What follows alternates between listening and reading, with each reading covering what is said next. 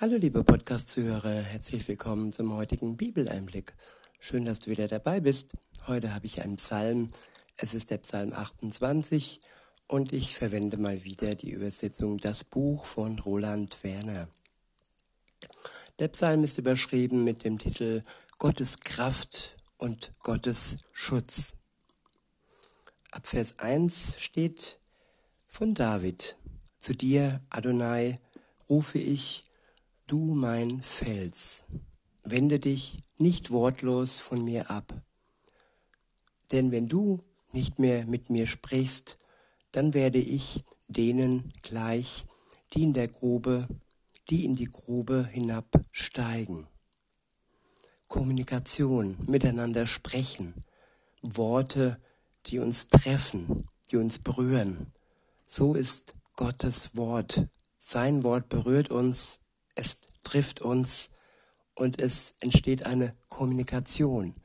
Gott ist ansprechbar zu 24, äh, ja, 24 Stunden am Tag und wir können zu jeder Zeit, ob am Tag als auch in der Nacht, zu ihm reden, zu ihm flehen, zu ihm beten, ihn, ja, bejubeln mit Freude und auch in leidvoller Zeit. Er ist da. Er ist unser Fels. Er ist unerschütterlich. Weiter heißt es in Vers 2, höre doch mein lautes Flehen, wenn ich zu dir rufe, wenn ich meine Hände aufhebe zu deinem heiligen Tempel.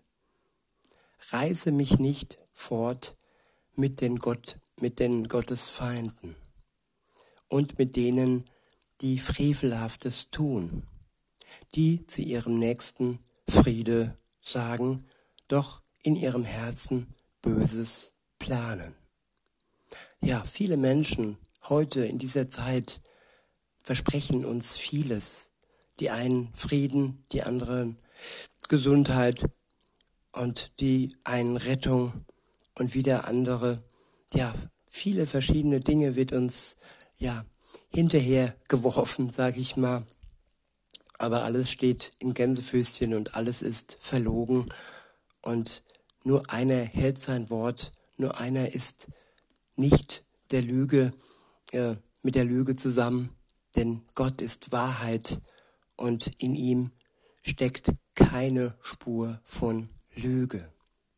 Und so können wir ihm vertrauen. Wiederhole nochmal Vers 3 und, und ähm, fahre fort. Reise mich nicht fort mit den Gottesfeinden und mit denen, die Frevelhaftes tun, die zu ihrem Nächsten Friede sagen, doch in ihrem Herzen Böses planen. Behandle sie so, wie es ihrem Tun entspricht, nach der Botschaft ihrer Taten. Ja, wir werden an unseren Taten ähm, gemessen werden. Und es geht nicht darum, gut dazustehen, es geht darum, gerecht vor Gott zu stehen, dass er uns gerecht macht. Und wenn wir gerecht sind und voll gefüllt sind mit seiner Liebe, dann können wir gute Taten vollbringen.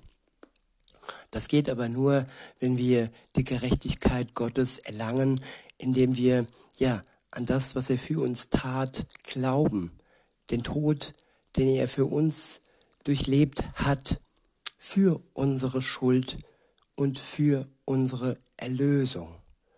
Und dass er nach dem dritten Tage auferstanden ist und auch wir diese Auferstehung innehaben werden, wenn wir an ihn glauben. Auferstehung nicht zum Gericht, denn wir haben dann den Freispruch, sondern Auferstehung zum, ja, zu einem besseren Leben, zu einem ewigen Leben ohne Leid und ohne Krieg und ohne Lüge. In Vers 4 heißt es, behandle sie so, wie es ihrem Tun entspricht, nach der Bosheit ihrer Taten. Vergilt ihnen nach dem, was sie getan haben. Lass ihr Handeln auf sie selbst zurückfallen. Denn sie missachten das Tun Adonais, die Werke seiner Hand. Darum reißt er sie nieder und baut sie nicht wieder auf. Gepriesen sei Adonai, denn er hat mein lautes Flehen gehört. Adonai ist meine Kraft und mein Schutz. Auf ihn vertraut mein Herz.